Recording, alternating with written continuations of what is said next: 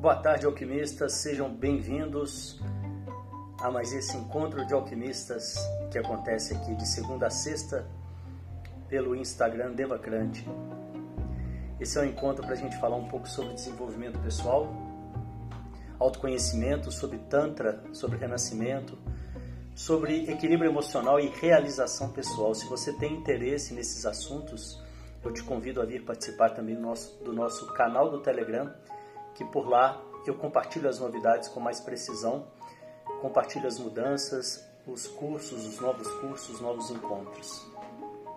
E aqui então a gente fala, cada dia a gente traz um tema, muitas vezes sugerido por vocês, muitas vezes as dúvidas que aparecem através do e-mail ou através do WhatsApp.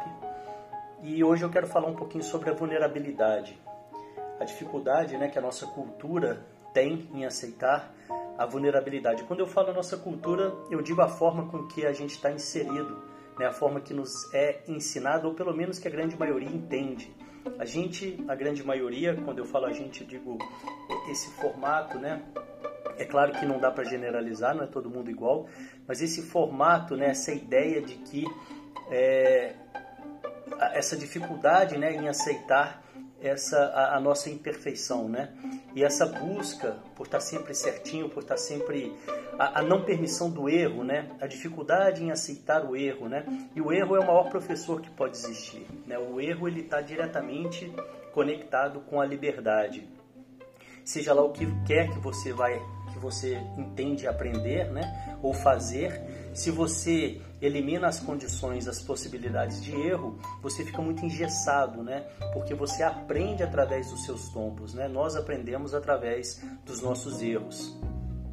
E uma coisa muito curiosa que eu percebo na, na vida e na arte, né? Eu estudei algum tempo dramaturgia e sou dramaturgo de uma peça só. É uma peça infantil que ainda não foi montada, mas que ainda vai ser. E, e, e nesses estudos de dramaturgia, o, o, o, professor, né, o mestre, o Chico de Assis, que é uma pessoa que eu tive extremo é, a sorte né, de poder aprender com ele, já não está mais aqui, né, já, já fez sua passagem toda, mas era uma pessoa muito sábia, muito iluminada e, e muito generosa né, no, no sentido de compartilhar as informações, o conteúdo dele. E ele explicava uma coisa muito interessante que tem tudo a ver com isso que eu estou falando aqui, com a nossa vulnerabilidade. Na dramaturgia, você pega o personagem e você humaniza o personagem, você traz ele mais para a realidade é, através justamente da vulnerabilidade do personagem. Através, é quando o personagem ele consegue se permitir essa vulnerabilidade, quando ele consegue se permitir ao erro, quando ele vai contra o ego dele, contra as vontades dele. E isso faz com que as pessoas, a plateia, é, como dizia o mestre lá, o, o freguês da plateia, ele, ele, ele gosta muito mais, ele se aproxima muito mais do, do, do, personagem, né? E esse e essa paralelo que eu estou fazendo aqui é justamente a mesma coisa na vida, se a gente for perceber, né? Quando você aceita, quando eu aceito a minha vulnerabilidade, muito é, o contrário do que a, a, grande maioria das pessoas, né, o que está implantado na nossa, na nossa mente, né, essa coisa de, do perfeccionismo, do não erro, é que as pessoas não vão nos aceitar na nossa vulnerabilidade, ou que a gente vai ser menos na nossa vulnerabilidade. E como na dramaturgia, assim também é na vida, é muito pelo contrário, né? É justamente através da minha vulnerabilidade que eu me aproximo das pessoas, que eu abro esse espaço para as pessoas é, se aproximarem de mim. E, então fica essa, essa, essa minha fala de hoje, né? Esse, convite para essa reflexão. É, eu acredito que não é né, novidade para a grande maioria de vocês, mas sim né, é, um, mais um convite, mais um chamado, mais uma fala, lembrando né, dessa, dessa importância da gente se permitir o erro, da gente aceitar a nossa vulnerabilidade, não só aceitar, mas também expor né, é, e, e, e, e também ter essa atenção no nosso olhar né, a questão do julgamento, como que a gente está percebendo a vulnerabilidade das pessoas ao nosso redor. Né? Essa, é uma, essa é uma mentira muito, muito enraizada na nossa cultura e que eu percebo, claro, que vem caminhando para essa desmistificação. Né? Nós, nós estamos num momento muito claro de transição, né, de mudança de valores, de, de resgate dos reais valores, né? eu percebo assim, é, desses valores que não que já, já estão comprovados, né? Que não levam para para essa realização, que não levam para essa felicidade, né? Que não levam para o preenchimento, né? E isso é a forma mais, mais clara de acontecer é através da dor, né? Então já está mais que comprovado que essa ideia da perfeição, esses valores distorcidos que muitas vezes são pregados aí, são vendidos pela mídia, né? Aquela coisa toda é, embelezada, toda né? sem, nenhum, sem nenhum traço fora do lugar é, é, é, isso acaba sendo algo sem muita base, né? E, e um, um, castelo de areias, né? Na verdade, né? Isso é bonito de ver, mas não tem sustentação nenhuma, não é a nossa realidade, né?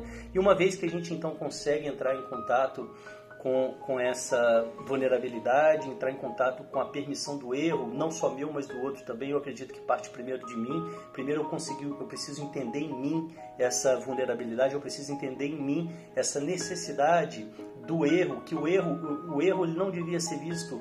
Muitas vezes a palavra erro, a primeira coisa que ela soa é algo pejorativo, né? O erro devia ser algo positivo, porque se eu errei, isso quer dizer que eu tentei, né? E aí agora eu trago para vocês que estão aqui ao vivo, né? Quantas e quantas coisas talvez você nunca né, se permitiu fazer justamente pelo erro, né? Justamente por não poder errar, né? Qual a coisa que você mais gostaria de fazer hoje e que talvez você ainda não deu o primeiro passo para para começar, né? E, e justamente por isso, sabe? Por, por, aquela coisa enraizada, por aquela coisa que trava, que não permite esse primeiro passo, né? E ainda vou, vou além, eu vou mais a fundo ainda. É, estudos mostram que se você der um primeiro passo, 80% de chances de você continuar, né? Então, ainda né, aprofundando um pouco mais nisso aí, se, se existir algo que você tem clareza de que você tem interesse, que você tem vontade, muitas vezes é algo muito, muito verdadeiro seu, que no meu entendimento é o nosso tesouro, é o nosso diamante guardado dentro de cada um de nós. Se você tem esse diamante, se você reconhece esse diamante, mesmo que lá no fundo, e por algum motivo não não, não deu esse primeiro passo, né? é, fica aí esse convite, né? Se permitir a esse primeiro passo e, e, e sentir, né? E viver o que, que isso vai trazer de respostas, né? Aproveitar é, é, que, essa, que existe essa possibilidade, porque as coisas mudam, os, a, a, a, as fases mudam, né? As etapas mudam e pode ser que mais para frente já não dê mais, já não seja mais o momento, já não seja mais o momento para aquilo que hoje você tem tanta vontade de fazer. O que ficou para trás já ficou para trás, né? Não dá para ficar remoendo aquilo que eu não fiz no passado ou a perfeição que eu não tive no passado. É entrar de novo nesse julgamento, é entrar de novo nessa questão da perfeição. O que o convite, o convite que eu faço aqui é, é olhar para o presente, né? É ver hoje o que, que eu posso fazer hoje, o que, que de, de, de repente, né? Talvez eu tenha de vontade de fazer hoje, mas que eu tô travado, né, que eu estou impedido por conta dessa perfeição, por conta dessa não condição de erro, de vulnerabilidade.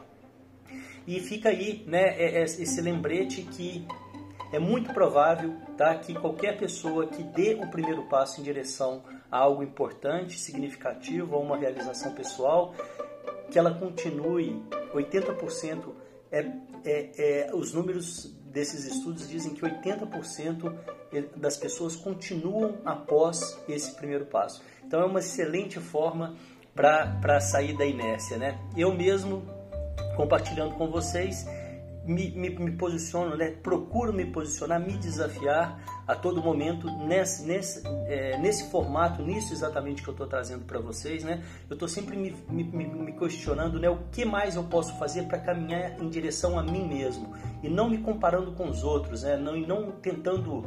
É claro que existem referências e aquelas referências que, que vibram em mim e que me fazem né, abrir os olhos, que me, que me motivam é, são válidas, né? são super válidas e eu, eu tenho todo né, interesse nas referências né? E, e, e, e, sim, claro, busco essas referências. Mas eu estou ao, ao, tempo todo, eu estou o tempo todo buscando em mim né? quais são as minhas travas, quais são as muralhas que tem em mim, que, são, que estão entre, entre eu e, e eu mesmo, né?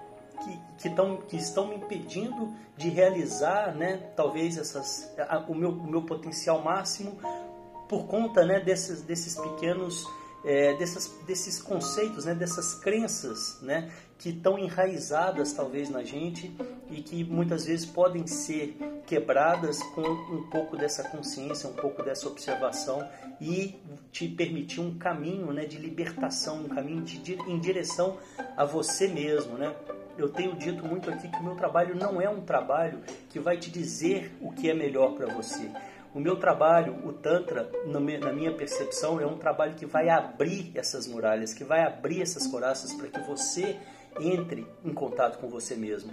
Eu, eu sigo muito pouca gente no Instagram justamente para eu não perder o meu foco. Esse é um Instagram extremamente profissional, né? E esse meu momento é muito rico para mim. É um momento que eu reconheço de muitas possibilidades, né? Que eu tô, eu tenho conseguido me encontrar cada vez mais e tenho conseguido trazer a minha verdade cada vez mais. E essa é a minha maior busca desse momento, trazer a minha verdade.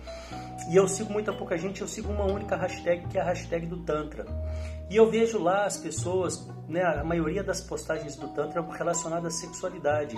E no meu entendimento, isso é um gap cultural. O que é um gap cultural? O gap cultural é quando as coisas passam, as coisas mudam e as pessoas não se atualizam. O Tantra ele é libertário. E na década de 70, na época do Osho, na década de 70, 80, é, existiu essa desrepressão sexual. Né? E o Tantra, claro, acompanhou esse rompimento, essa necessidade desse rompimento, né? a, a questão da pílula, a questão do feminismo, da, né? da, da, luta das mulheres pela igualdade, que acontece até hoje é muito necessária. Né? Eu sou a favor da igualdade, respeitando sim as diferenças, mas a favor da igualdade de direitos.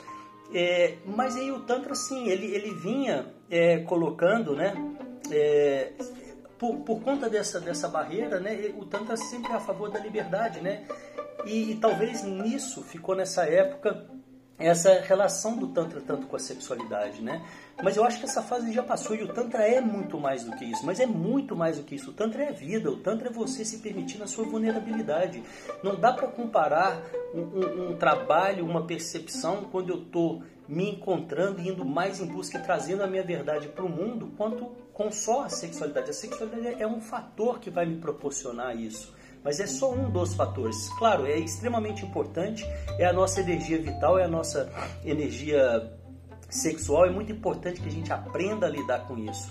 Mas eu, as postagens, a grande maioria das postagens que eu vejo de Tantra aqui no Instagram, eu estou falando especificamente aqui, então, são muito conectadas com essa sexualidade. E no meu entendimento, isso já passou, isso já foi, isso já não é tão necessário. Claro que você pode ter uma reeducação e o Tantra promove essa reeducação e é muito importante, no meu entendimento, talvez seja uma das coisas mais importantes que a nossa sociedade precisa, que é esse entendimento da sexualidade, que ela precisa, no meu entendimento, é um, é um salto de qualidade a gente sair da sexualidade psicogênica, mental e entrar, voltar para a sexualidade vibracional, que inclusive pode proporcionar é, pode proporcionar práticas espirituais, né? A sexualidade, o sexo na origem, no meu entendimento, na visão que eu tenho, ele, é, ele era uma prática espiritual, né? Existe uma possibilidade de, de ascensão energética e conexão com o universo, com Deus, com, com o que quer que seja o nome, né? É, e então eu vejo muitas vezes é, essa questão do Tantra ainda só ligado ao sexual. Eu acho que precisa dessa visão maior, além, isso já passou no meu entendimento. Sim, temos que trabalhar a energia sexual e talvez, repito, seja uma das coisas mais importantes e necessárias que os pais aprendam para eles poderem ensinar os filhos. Eu, que sou um terapeuta que trabalho com Tantra, que trabalho com, com, a vibra, com vibracional, eu não vou ensinar o seu filho, eu não vou ensinar uma pessoa menor de idade a lidar com a sexualidade dela. Esse não é o meu papel, eu não tenho, essa, eu não tenho esse conhecimento, eu não tenho esse preparo para fazer isso. Mas eu posso sim ensinar e mostrar para os pais, mostrar para os adultos, as pessoas que já têm condição desse aprendimento, desse aprendizado, se abrir para esse aprendizado e através daí essas pessoas entenderem, filtrarem o que é a melhor forma para poder passar para as novas gerações que estão chegando.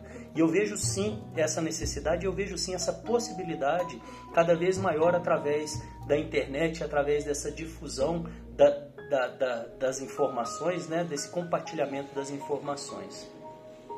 E eu acho que é isso. Se alguém quiser falar alguma coisa, quiser trazer alguma dúvida, ou alguma sugestão, ou algum, alguma fala, muito feliz aí. Hoje estamos com bastante gente aqui ao vivo. As lives acontecem sempre às 7 e às, 9, às 7 da manhã e às 13.